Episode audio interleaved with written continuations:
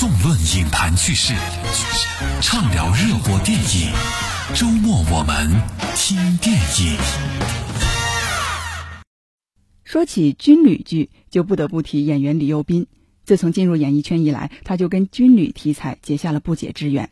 每隔一段时间，就有一部军旅片诞生。尤其在抗战剧的道路上，他走得很远。凭借《亮剑》中的李云龙这一角色，他横扫国内各大奖项。至今，大家仍记忆犹新的一句台词是李云龙的“逢敌必亮剑”，就算明知打不过对手，也要亮剑。对于本剧播出的次数，李幼斌记忆犹新。光重庆台就四十八遍，四十八遍，对，估计有二百遍。我当时想，肯定这个戏观众会喜欢。嗯，尤其人物的性格，我觉得是具有颠覆性，因为以前没有这种军人。对。一九五八年，李幼斌出生在长春的一个普通家庭，家里兄妹四人，他排行老二。从小呢，他成绩并不出众，反而对文艺特别感兴趣。五岁的时候，他就被长春电影制片厂《将军的儿子》剧组选中，可是本片并没有上映，他跟童星也擦肩而过。上中学的时候，他和姐姐李野萍一起加入了话剧社。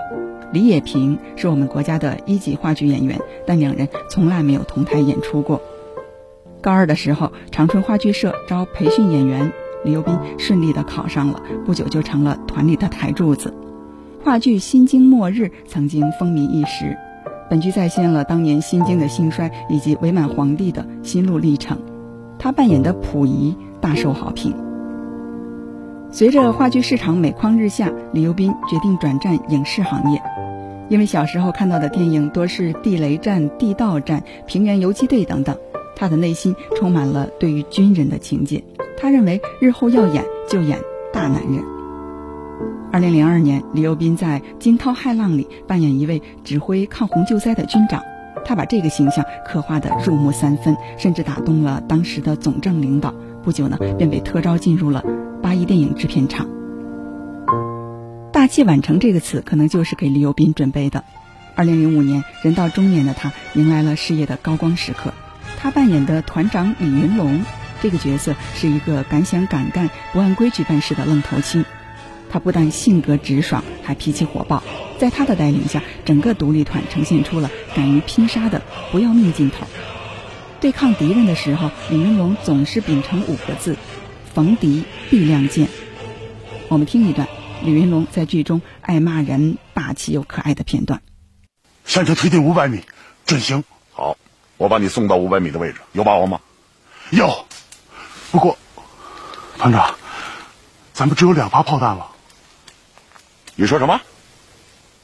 娘的，你个败家子儿！你怎么不省着点用？团长，你可得凭良心说话呀！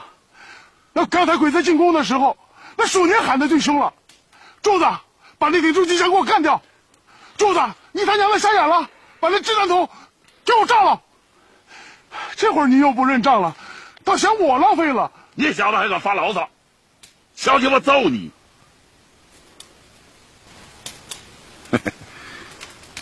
等仗打完了，我赏给你半斤地瓜烧，啊！不过，你得好好琢磨琢磨。拍《亮剑》的时候，李幼斌的第二任妻子史兰芽曾经不顾条件的艰苦进入剧组照顾拍戏受伤的他。因为《亮剑》，李幼斌大火，他不仅获得第二十三届中国电视金鹰奖观众最喜爱的男演员奖，还一跃成为内地男星片酬王。于是有人拿着《闯关东》的本子找到他，不惜重金请他出演朱开山这一角色。而此时的李幼斌已经接了好几个重要的角色。正当他犹豫的时候，史兰芽看完剧本，坚定地对他说：“这部剧就是为你量身打造的，你就是朱开山，你演了一定火。”如今看来，李幼斌还真得感谢妻子选剧本的独到眼光。《闯关东》是一部史诗级的作品，讲的是从清朝末年到九一八事变爆发之前，一户山东人家为了生活背井离乡到东北讨生活。李幼斌扮演这个家族的大家长朱开山，凭借本剧，他又一次拿下了中国电视金鹰奖观众最喜爱的男演员奖，演艺事业又迎来了开枪我就要他的命！